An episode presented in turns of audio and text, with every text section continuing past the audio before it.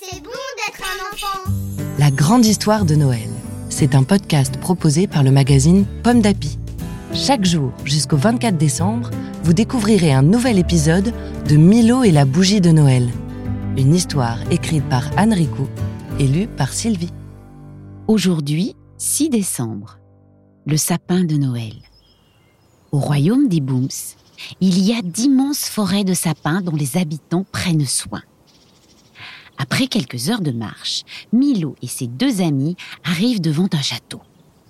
C'est la panique.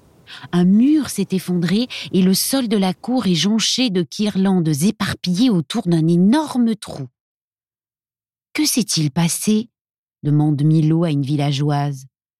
Celle-ci répond Les murs de ma maison ont tremblé, le géant est passé, il a arraché le grand sapin de la cour du château et il est parti. Ah, C'est terrible. Nous venions juste de le décorer pour Noël. Je ne comprends pas. Nous pensions tous que c'était un gentil géant. Pour aider les habitants, Milo a une idée. Avec Croc-Croc, il part remplir une brouette de pommes de pin de la forêt. L'écureuil est tout content de sauter de branche en branche. Puis, pour combler le trou au milieu de la cour, Milo propose.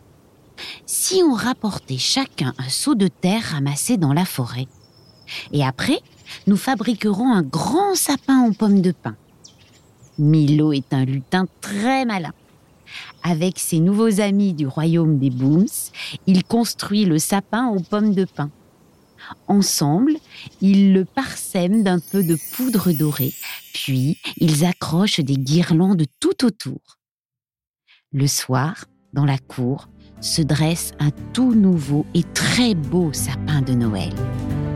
Et maintenant, au dodo. Et demain, tu retrouveras Milo. Merci d'avoir écouté cet épisode de Milo et la bougie de Noël. Cette histoire vous est proposée par le magazine Pomme d'Api. Une histoire que vous pouvez découvrir dans le numéro de décembre 2021. Tipalato tichupupu, titapalo tichupu, titapalo tichichichou, titatalo tichi. Pomme d'api, c'est bon d'être un enfant. Un podcast Bayard Jeunesse.